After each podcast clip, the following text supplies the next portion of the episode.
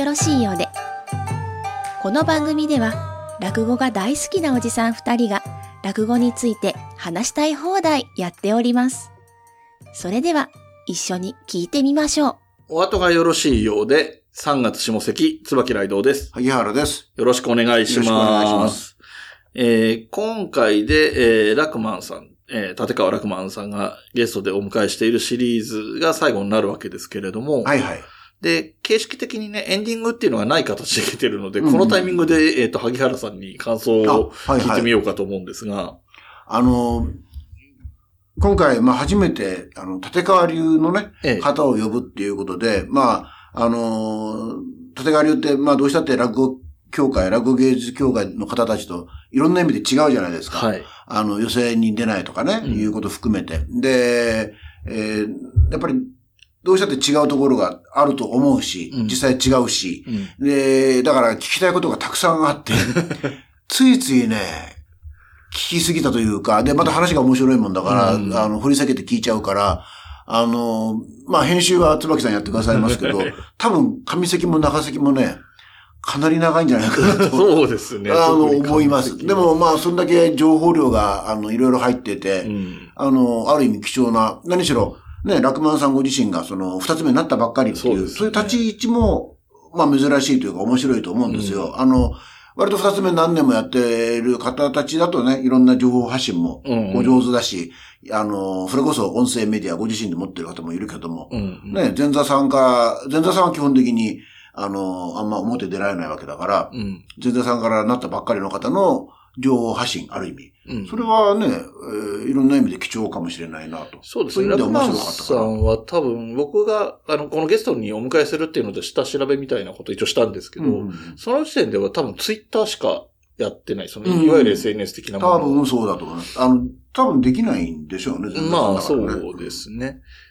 で、まあまあ、これからね、そういう意味では広がりがあるかなとも思うんですけれどもはい、えー皆さんもね、あの、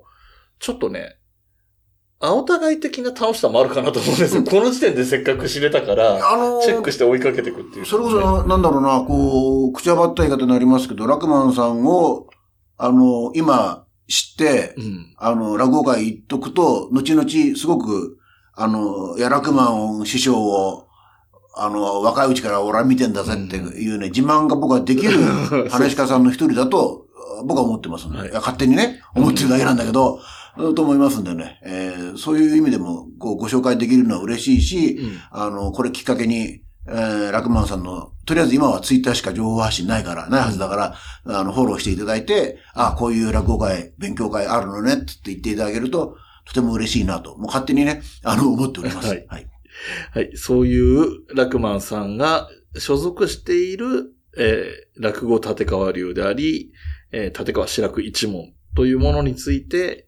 えーラクマンさんの目線で見た話を、そうですね。えー聞いておりますので、はいえーこちらお聞きください。どうぞ。どうぞ。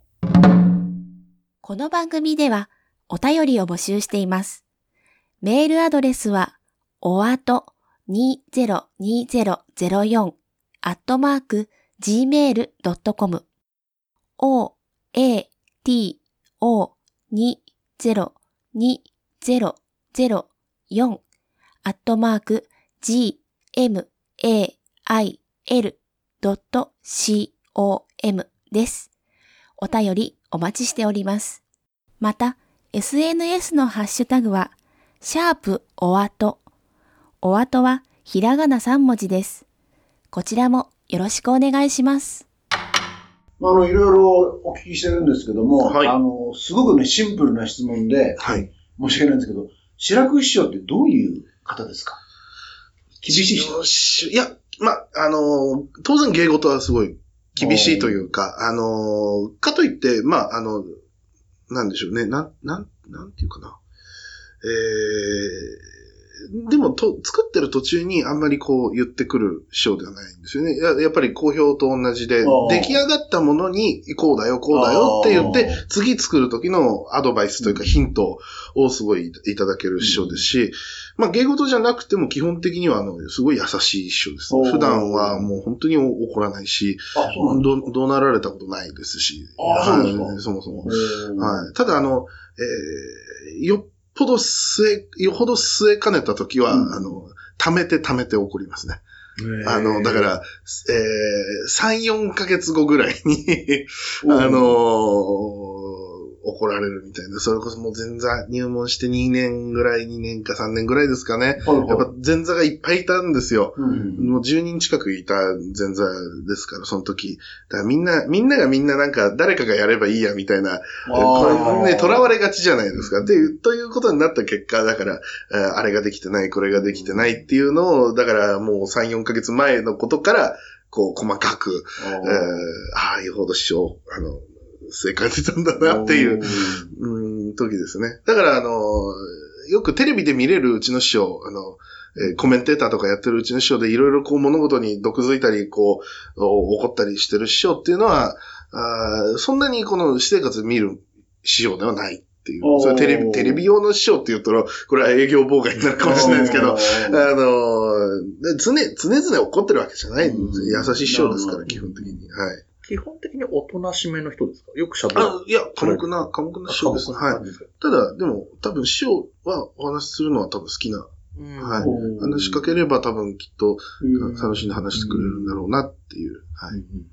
あの、最初にお話しあったかもしれませんけど、やっぱり立川流、師匠ごとにこう、色が違うと思うんですけど、はいあの、パッと見たときに、白く一門って、あの、お弟子さんが多い。はい。かなり多いように思うんはい。ですよ。はい。はい。それこそ男子師匠とまあ対照的に。あそう、これはやっぱそうですね。白く師匠は、あの、なんていうんですかね、こう、弟子入り志願に対しては、あの、来るもの拒まず的なところがあるんですえーっと、まあ、ここ何年かは傾向はちょっと変わりつつはありますね。まあ、うん私が入門した時はそれこそ、私入門して、私入門した時21番弟子だったんですよ。21番。で、あ2ヶ月開かずにに22番弟子までできたんですよね。うんあの、だからその当時は、あの、本、だから私は手紙出した時断られるんじゃないかと思ったんですよ。入入門希望の手紙を出した時は。20人目って結構切り、切りのいい数字というと変ですけど、あの、まあ、20 20人だからもういいだろうって思って、もしかしたら断られるかもなって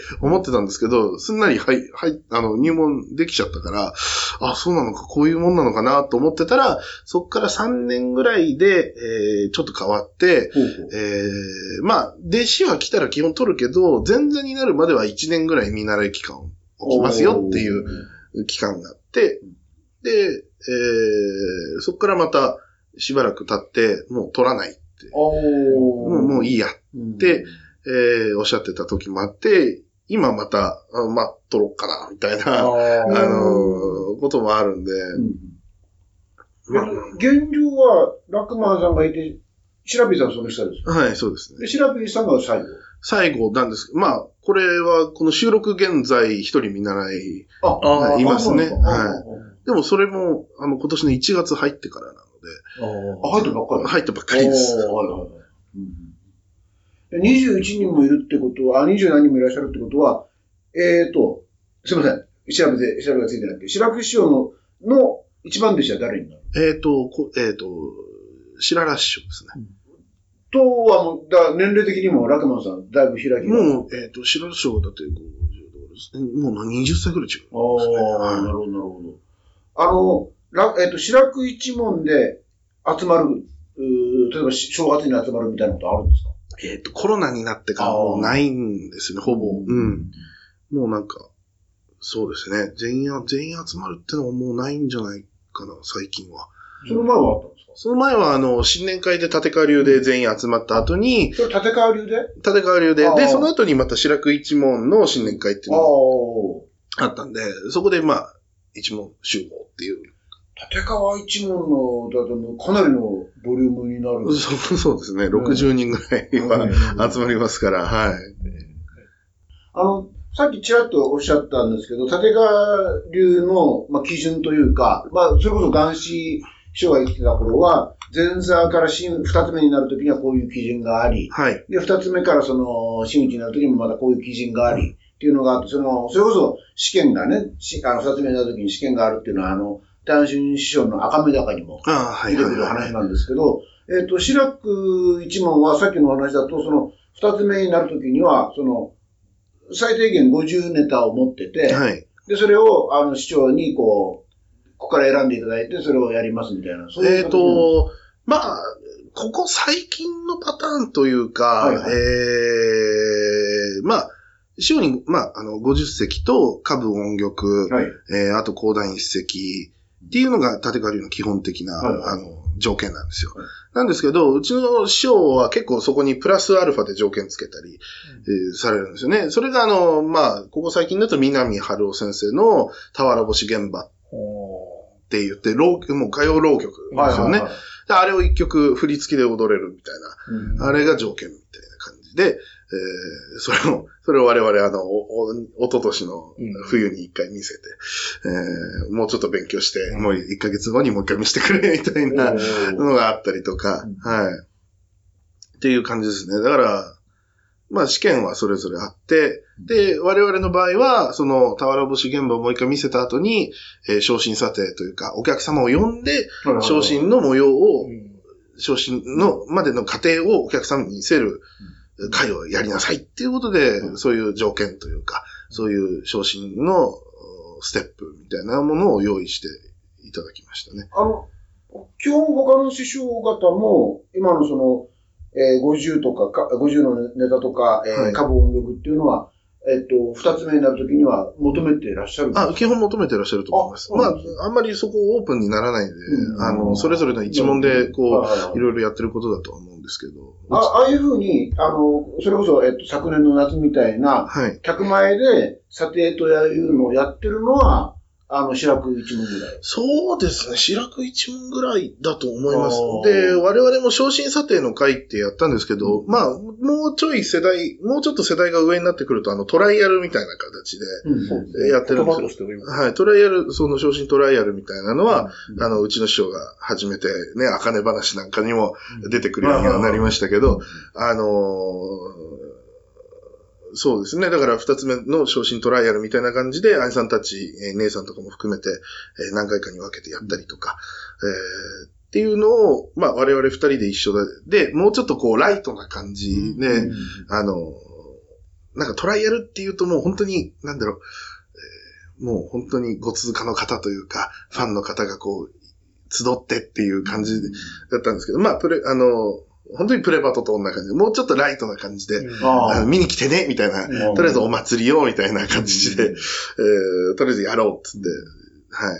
シラピーと相談して、そういう形それであれですよね、あの、なんだっけ、昇進と現状維持と、うそうそうそうですあのそう。ですプレバトみたいな。はい、プレバトみたいに現状維持と昇進とっていう作って、まあ、あの、師匠からいろいろその、もう、昇進の、あの、その俵星とか見せた後に、まあ、落語の方はどれぐらいこいつらがやるか知ってるから、あとはどれぐらい、そのお客さん呼んで盛り上げられるかにかかってるからっていう、うなるほど、コロナっていうのも当然あったんで、うん。そのお客さんの目をこうぐっと集める、えーまあそこにつな、1月の広めにつながってくるものですけど、えーそういうためにこの女装としての、こう、一発お祭りというか前夜祭的なものをっていう風にして、はい。その昇進査定の会を、まあ条件の一つとして、はい。その、前座、あじゃない、えーど落語がどのぐらいできるのかを分かってるっておっしゃっ、師匠がね、はい作師匠がおっしゃってるのは、その、前座として出てるのを見たりとか。あ、そうですね。そこ、そこですね。えっと、稽古的なことはほぼされない。もう、もう、ですね師匠から結構つけていただいたのは、はい、遠い昔。やっぱり講座のその前座として上がってるところをはい。聞いてもらっての判断。でねはいそのさっき、えー前回ここに話してる、えっ、と、ダメだったらダメだ、ねそう勉強し直せっていう指摘はされるはい。形。でも、じゃあ一等はじめは、いわゆる稽古っぽい稽古をやっていただいた。まあ、あのーもうそれも師匠が忙しくなる前というか、そのテレビ、テレビに引っ張りだこになる、その直前ぐらいまではやっぱり、あのーありましたけどね、結構。よくあの、柳家は、あの、同感を最初に習あってきて。そうです、そうです。最初、みんな同同感で。はい。なるほど。私、だから、師匠につけていただいたのは、本当に3席、三席あるかないかぐらい。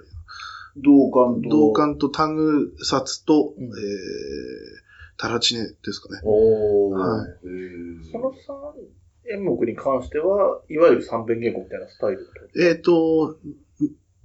まあ、三結果として三弁稽古みたいになる時もありますし、基本的にはうちの師匠が言う、あの、目の前でやってくださって、それを録音で覚えてきて、えー、それをやって、えまあ、それが上げになる時もありますし、えっ、と、もう一回っていう時もありますし。はい。っていう、基本的には二度ですね。はい。あとあの、二つ、さっきはね、二前座から二つ目の基準っていう話でしたけど、二、つ目から真打ちになるときも、え男子師匠の基準が確かあったと思うんですけど、まあ、あ100席ですね。落語100席と、うんえー、まあ、同じように歌舞音曲というか、それは今の歌踊り、歌い踊りというか。はい白く一門もそういうのあるんですか？えっ、と、まあそうですね。そこに芸歴15年以上っていうのが入ってきたりとか、えー、まあただ結構多様立ってるものなので、うん結構師匠のタイミングによっては全然違う答えが返ってくるかもしれないですけど、なかなか明文化されないものなので、うんえーそれか、あの、売れたら、もん、あの、文句なしで、し昇進みたいなところもあります。これは、ひょっとするとあれですかね、他のし、立川の流の他の師匠によっては、よってもやっぱり真打ちの基準というのは微妙に違ったりするんですかね？えっと、そうですね。多分全然違ってくるんだとは思います。その、だから、まあやっぱり落語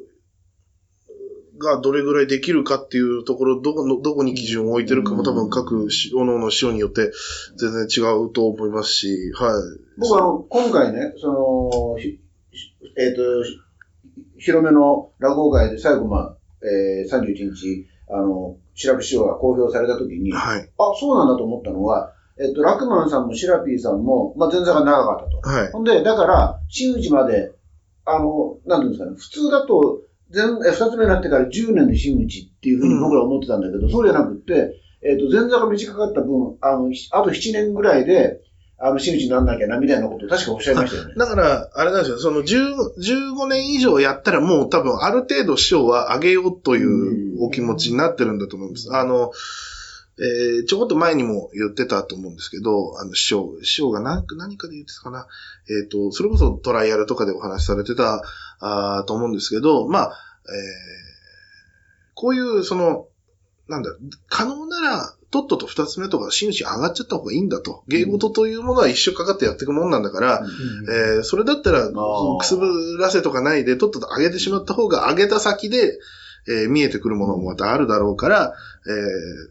っていう、っていうお考えが多分どっかにあ、あの、どあって、我々の時に、その15年なる15年でスパッともう上上がっちゃって、で、それまでに、あの、いろいろできるようにしとかないといけないよなっていう書の話だったと思うんで。だから私それ聞いたときに、あ、普通だったら10年でやるところを、ところを、ラクマンさんたちは7年でやんなきゃいけないから、結構大変だな。そう、そうですねそう思ったんですよ。そうですね。ああと5年ぐらいしたらもうすぐ、準備というか、助走を始めないといけないっていう。はい。それこそお客さんだってそうだし、はい。で、まあお客さんに関しては、それこそ師師匠があの時に、今日来てくださった人が、なんだっけ？あの、一人5人連れてくれば、うすぐ、うんあの、本当に言うは安く、これは、果たしての典型みたいなことをおっしゃってましたけど、まあでも理屈はそうですよね。そうですね。だから、だからそれだけの魅力、だから、今日来てた人たちが5人連れてきたくなるような、そういう魅力ある落語家になりなさいよっていう、えーいう励ましですね。うん。やっぱり、まあ、それをやるのが難しいんですけど。だ、だ、だと思います。はい。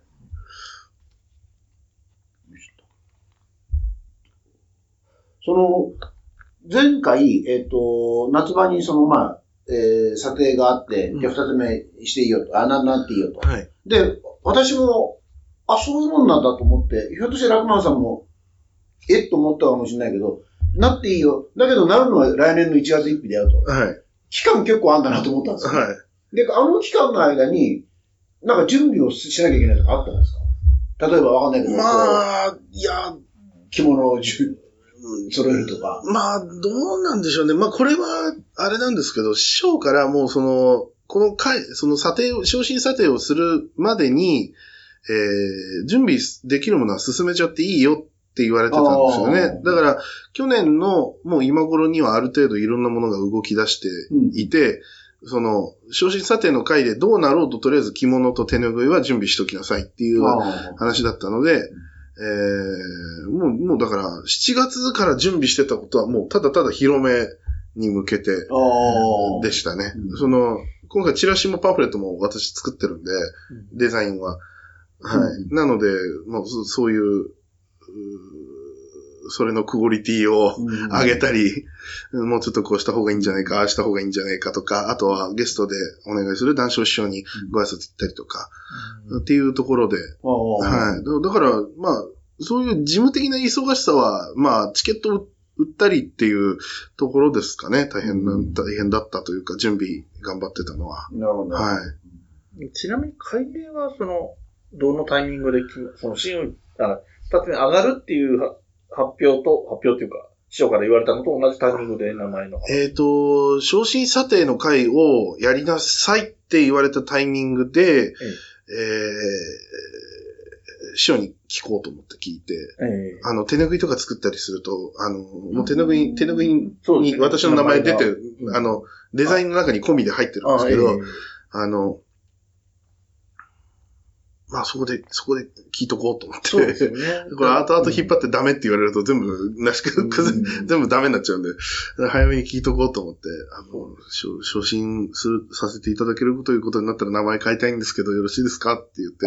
ああ、いいよって。で、ついては、この、万の字を漢字にしたいですって言って、これはそうか、ご本人の考えだった。あ、そうです、そうです。はい。なるほどだから、はい。まあ、このタイ、まあ、このタイミングがちょうどいいというか、えええーやっぱ前座から二つ目にっていう時に変えたかったんで。ど。あの、そうか、最初に聞くべきだったかもしれませんけど、ラクマンというお名前はこれは師匠がつけた。あ、うちの師匠、はいつけてくださいました。えっと、白く師匠だから、死の字か楽の字かが皆さんついてるっていうう。んそうですね。はい。基本的には。はい。不思議なもんでね、なんか、お二人、ラクマンさんとシラピーさんとこう、ね、査定から、今回の広めから見てる、拝見してると、ラクマンさんはいかにもラクマンさんだし、シラピーさんはいかにあもシラピー名前と雰囲気が合ってるっていう。感じがするんですよな。まあ、まあまあまあ、おお互いにまあ、7、8年この名前で やってましたから、いつの間にかそういう風になったんだったんでしょうね。はい。い。でね、本当ラクマンあ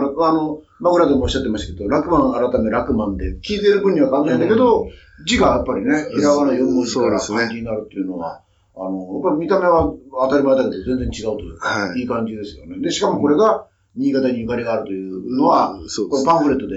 読ませていただいて、ああ、そうか、と思うんですけど。そうですね。パンフレット。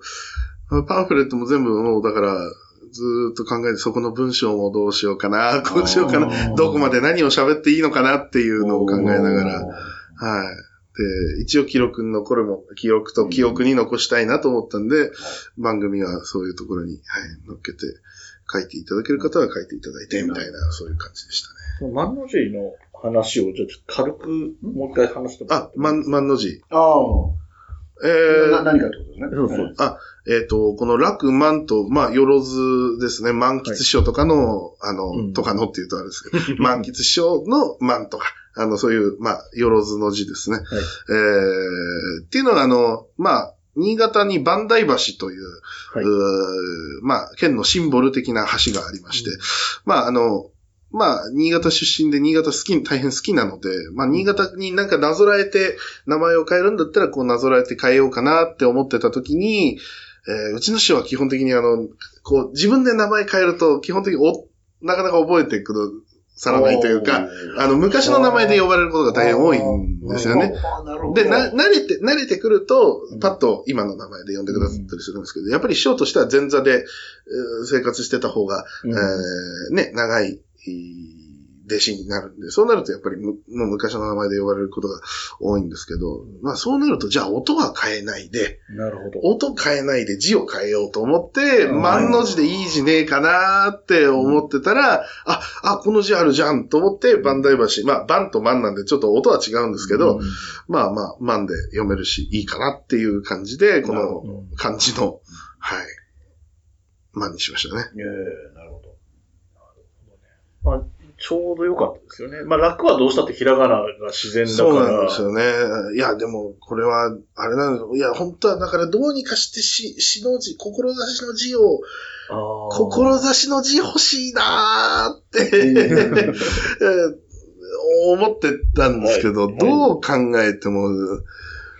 なんか、志で、かつ、満を残すとすると、なんか、どうしてもなんか、いい、いい、いい名前にならないなと思って。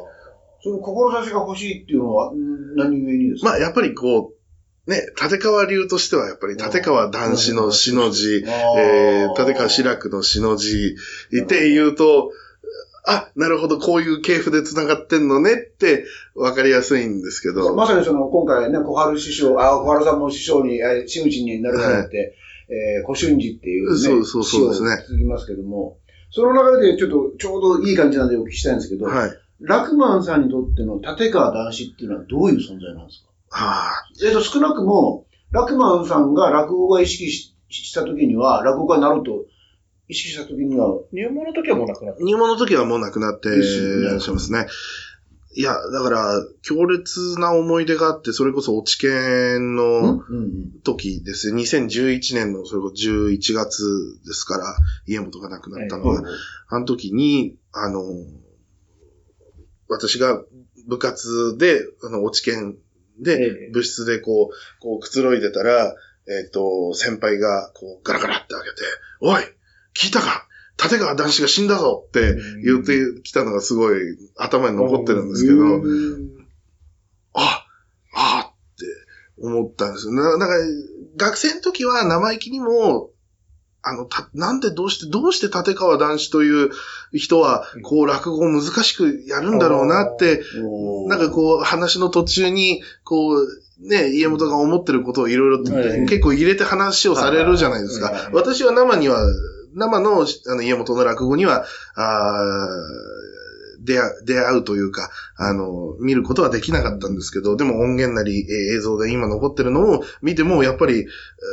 当時と、まあ、と当時と同じ映像を見てて、あその時学生の時の私はどうしてこんな小難しく考えるんだろうな、落語をって思って、ずっと思ってたんですけど、やっぱり入門して気がつくと、おやっぱりさっきの分解するってお話じゃないですけど、なんかこ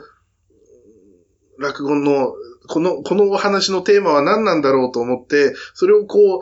えーどうやったらこう、もっと、もっともっともっとって分かりやすくなのか、えー深くなのか、えーそれは家元のお考えなんであれですけど、もっとこうできないかなっていう思いを、おお客さんにこう、お客さんにさらしてまでこう、どうにかこう、分かってもらえねえかなって、こう、いろいろ探ってる、探してらっしゃる、研究してらっしゃる師匠だったんだなっていうのがよくわかるんですけど、いかんせんやっぱ生の姿を見てないので、残ってるのはやっぱり家元の、あの、長所、ね、だったり、うちの師匠の、えー、雨の中のラクダだったり、まあ本当にいろんな、いいろんな師匠がいろんな本出されてますけど、だから、うん、あれですよね、あの、レガシーとか、レジェンドとか、あの、うん、ともそも伝説上の生き物みたいな、あの、感じの、なんかこう、伝説の中に生きてる感じだなっていう、な、な、なんて、なんて言うんでしょうね。まあでもやっぱり憧れの人の憧れの人っていう、うん。なるほど。はい。だから、どうあってもやっぱそっちの方は見と、見、見なきゃ、見ていかな、見て、うん、見て落語をやらないといけないんだなっていう、うー感じですよね。なんか伝わ、伝わりづらいというか、私が伝えきれてないような気がするんですけど、うーん、その大学時代にその先輩が来て、はい。立川男子が死んだぞって言った時は、はいもう、どっぷり白く DVD を見てそうたそう。そうもうだから、ううちの、うちの師匠というか、まあ当時はだから白く師匠と思ってたけど、白く師匠のお師匠さんというか、ええまあ家、ね立川流家元ですから、ええなんでしょうね。うちの師匠、だ白く師匠はどうしてああいうギャグをたっぷり入れて、こう、いろいろこうあ、面白く新しく作ってる人なのに、この人の師匠が、えーこう、えー全部あ開けっ広げになんかこう、客前でこう、うなってみたり、こう、こうじゃねえんだよなってやってたりって、こう、こうむず、難しく落語を作る方なんだろうなっていう、うー感じだったんですよ。だからそれが、立川男子が死んだぞバーンって言ってこええ。う、先輩が言ったことによって、なんか一気に神格化というか、はいはいはい。なんかこう、ちょっと、そう、そう思ってる人を一目見ることなく、はいはい。こあ、そのまま、そのままなんていうか、その、その、その、立川談志が死んだぞっていう、言われたのがそのまま、えー、その次その人を知ろうと思ったら本うん、と、もう過去の映像しか残ってないっていう時点で、もうだからやっぱり伝承とか、あの、伝説上の、あの、うん。歴史上の人物に、えあー。こう、認識の中でこう、そっちに行っちゃったっていう。でも、今いらっしゃる立場が立川流の中にいると、白く師匠もそうだし、えっ、と、男子、家元が生きてる時を知ってる兄弟子たちの主っていう意味では、ちょっと例えが悪いですけど、戦争を体験したおじいちゃんに話を聞くじゃないけど、なんか知ってる、会って話してこういうこと言われたみたいな話はいっぱい入ってきますよね、はいきっとね。だから、この間、新年会、新年会でお隣の席がヒラリン兄さんだったんですよ。で、ラクマン嬉しいでしょって言われて、いや、だって、俺もすごい嬉しかったもん。二つ、あの、前座から二つ目になった時、もうなんか魂が滲み出てるよって言われて、えまあ、う嬉し、まあ、嬉しい気持ちが当然、まあ、全面出てたんだろうなっていうのもあるんですけど、やっぱりでも家元についてた方でもそう思うんだっていうふうに、はい。こうなんかこう、なんかこの、なん、なんでしょう、神格化された人の、そういう、なんていうか、一、一部を垣間見たというか、えええー、なんていう、なん、なんて言えばいいんだろうな。でもやっぱりこう、家、立川流を作った師匠なんですよね。え新年会でそれこそ映像を見て、あの、家元ご存命の、うん。えー時の、えー新年会の映像とか、あと、えー家元最後の講座で落語会に、えー会場に入ってくるところから、楽屋でお友、あの、ご友人の方と、おーこう、たわいもない話をしてたりとか、もっと、はたまたもうちょっと若い時の、えー小遊三師匠とかうん、好楽師匠とか、円楽師匠と楽屋で話してるところを見る、見たりすると、ああ、やっぱりだから、いいた、いたんだね。って、うん。その、なんかこう、頭の中ではすっごいぼんやりしてるんだけど、映像の中では確実にはい。いるんだっていう、だから、うんなん、な、なんか、いや、神様、神様だけど、えー、神様なんだけど、もうちょっと位置は近い感じ。ど。な、なんて言えばいいんですかね？なんて言えばいいんですかね？なんか、うん。恐ろしく遠いところにいて、でも、なんだかちょっって近いところにいるっていう、なんかそういう、そういう感じですね。これはなんか、ね、えー聞いてる方がどう、なんか、お前、ちゃんと喋れよって思われてるかもしれないですけど、なんかそういう、そういうなんかこう、なんでしょう、本当に、でもやっぱり、やっぱりでも一言で言うと憧れの憧れだから、そこを絶対外しちゃダメなんだろうなっていう、感じ、感じですね。うん。憧れの師匠、白く師匠がなぜ男子を選んだのかってところと繋がってきますね。うん。なあの、立川流もね、あの、当然これから、ま、あの、新しい人が増えれば増えるほど、こう、男子に、お生きた、生きてる男子を見てる人と、うんそうでないうん人とで、こうね、あの、違いが出てくるだろうし、まあ、それは新しい、こう、違いとして、それはそれで面白いと思うんですけど、はい。あの、すえっと、ラクマンさん自身のことの、うんえー今後のことをちょっとお聞きしたいんですけど、はいうんまあ、二つ目になられて、はい。まあ、いろいろやりたいこともあると思うんですが、まず、その、今後覚えていきたい、いや、やり、やっていきたいネタはい。なり、あるいはまあ、ジャンルでもいいんですけど、そういうのをまずお聞きできればと思うんですが。えーっと、まあ、さっきも言ったんですけど、まあ、私はそのドラマチックな話が好きで、でも軽い話が、軽い話というか、その、おーなんか町人同士の、なんかたわいもない、うん。それこそ浮世床の夢とか、うん。えー、本当に、あの、寄り合い酒みたいな、まあ、前座、前座話っちゃ前座話だし、えー、もう、それで言ったら、なんでしょうね、えー、熊さんが、えー、ご隠居のところに、あの、うん仲人って何ですかっていうところから始まって、高砂小屋を、えー、教わってやるんだけど、最後までは教わってないから全部できないみたいな、要はだからそういう町人のなんか、あ、生活の中であったようなきお話がすごい好きなんで、そういう、そういうか、なんか軽い話を軽く、面白くできるっていうところをまずやっていきたいなっていう、感じ。で、もうそれこそ、えーもう本当にか、もう、だからもうずずっと軽い話をずっと覚えていきたいなっていうのも一方であるんですけど、でもやっぱり憧れとしてあるのは、えー、まあ、これはあの、雲助師匠というか馬石師匠ですかね。まあ、名人長寿とか、こう、長いいくつにも分かれるお話とか、乙女与三郎ですとか、そういうこう、なんでしょう、40分の何、何部構、6部構成、えー、で、プラス7部構成みたいな、そういうこう、長いきっちりした、でも人情沙汰のあるような、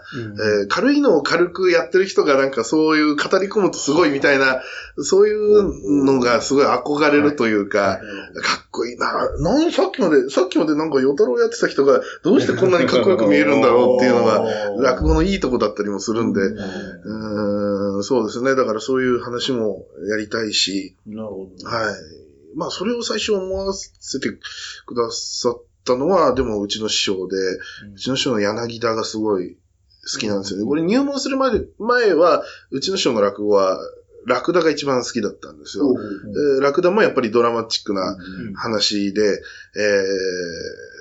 で、最後、しっちゃかめっちゃかになって終わるっていう、その、えー火に、火に男を投げ入れ、ガニン坊主を投げ入れて、えーうわーって踊、なんか、うわーってなってるのは、あれはカンカンのが、カンカンの踊ってるんだっつって、む、なんか本当に落語的な落とし方をする、あのラクダもすごい好きだったんですけど、やっぱりあの、えー、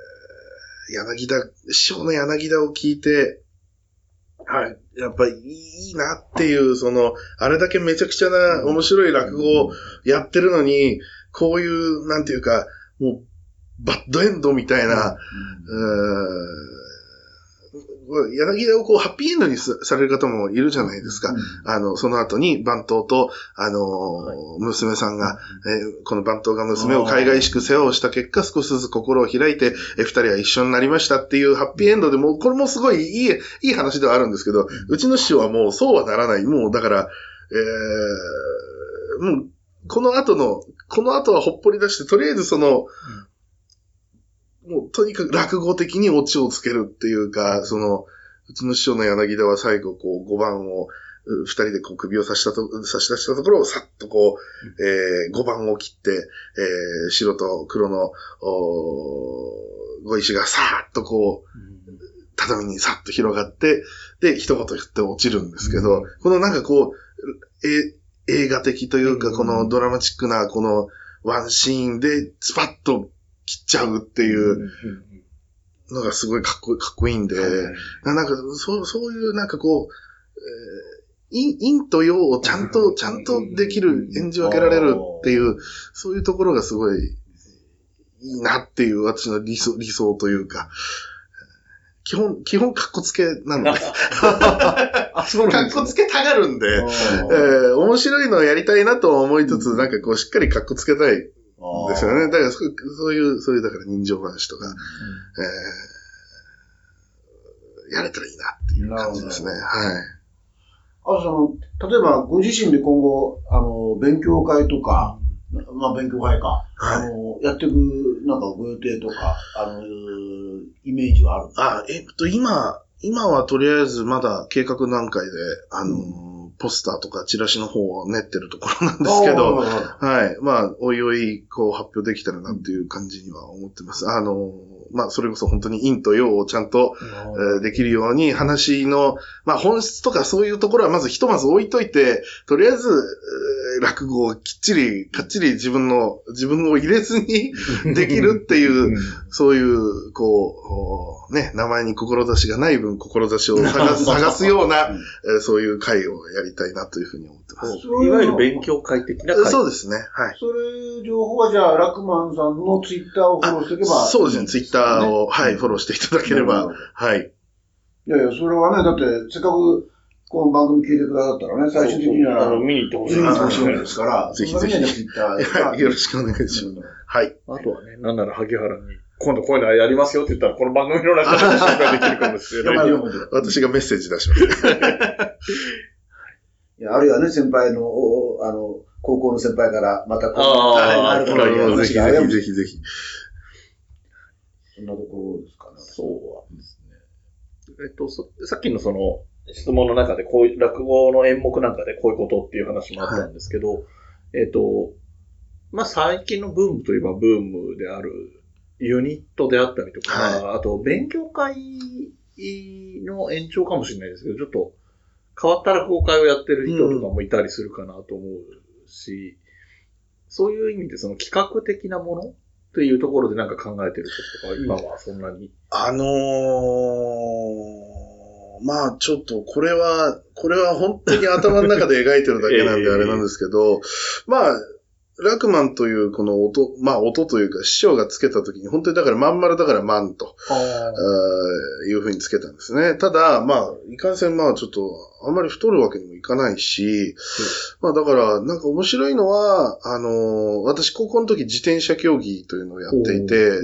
まあ、ありがたいことに、まあ、今の格好からは全然想像つかないんですけど、あの、一応国体とかインターハイにも出てだ、出させてもらったんで、そういうのを活かして、なんかこう、えーこう、お客様集めて、行ってこれるの会っていう会をやろうかなと思って、お客さんに、こう、えーそれぞれこう、候補で、はいくくじみたいな感じで入れてもらって、それを引いて、で、そ、そこまで自転車でとりあえず行ってくると。で、行ってきて、えーそこでのお土産を、おお土産話をまた戻ってきたとき、はいはいはい。あの、往路袋で落語会をやって。で、その私が痩せていくところを見てもらおうかなっていう、うーそういうなんかこう、なんでしょう。私自身も旅旅行というか旅に出たいっていう気分もあるんで。あの、そういうのも込みでなんかこう、ちょっとリアルとうんこう、うまくミックスでして。やれるようなのがあったら面白いかな。なんか今のところ誰もそういうのはないから、なんか、こしら師匠みたいにこう、いろんなとこ行って、こしらの集いって言ってやってらっしゃるのもあるんですけど、とりあえず行き先も何も決まってない状態から会をやってみるっていうのとか、はい。まあ、そうですね。まあ、っていう、っていうぐらいです。まだ全然頭の中なんで、はい。これが出る頃に自固まってる。の話聞いたら、あの、カルク師匠のお弟子さんの六田さんあ、はいはいがはい。自転車好きだったりしてるし、その自転車でどっか行ったエピソードなんかもよく話されてる印象があるので、なんか、ね、ユニットじゃないかもしれないけど、なんか絡んでやれたら面白い。そうなんですよね。ユニットはもうとにかく仲間をというか、そう。知り合いを作るとこからうん誰も知らないのに一人ユニットとか言ってやってても寂しいだけですから。まあそういう人もいますけど、ね。うんあと、あんまり立川流の、まあ、た、えっと、いろんな団体からっていうので立川流が入ってるっていうケースはあるけど、立川流の中でユニットみたいなのあんま聞かないです。そうなんですよね。みんな仲悪いんですかね。うんあの、これまでの経緯がね、今日お話を、えっ、と、今月頭から聞いて、はいラクマンさんは、割とその、白く師匠のその付き人というか、カバン持ちみたいな経験が長くあったので、ここからがね、本当に、そうですねご自身でも言ったけど本当にここからですね。こあの、コミュニティはいというかね、コネクションを作っていくっていう感じになると思いますので、今後にね、そういう意味でもはい。期待したいなと。よろしくお願いしよろしいですかね。はい。ということで、えーっと、今月は3回にわたりまして、えー、立川楽マン、改め立川楽マン、はい。えー、楽マンさんに来ていただきました。長い時間。ありがとうございましたありがとうございました。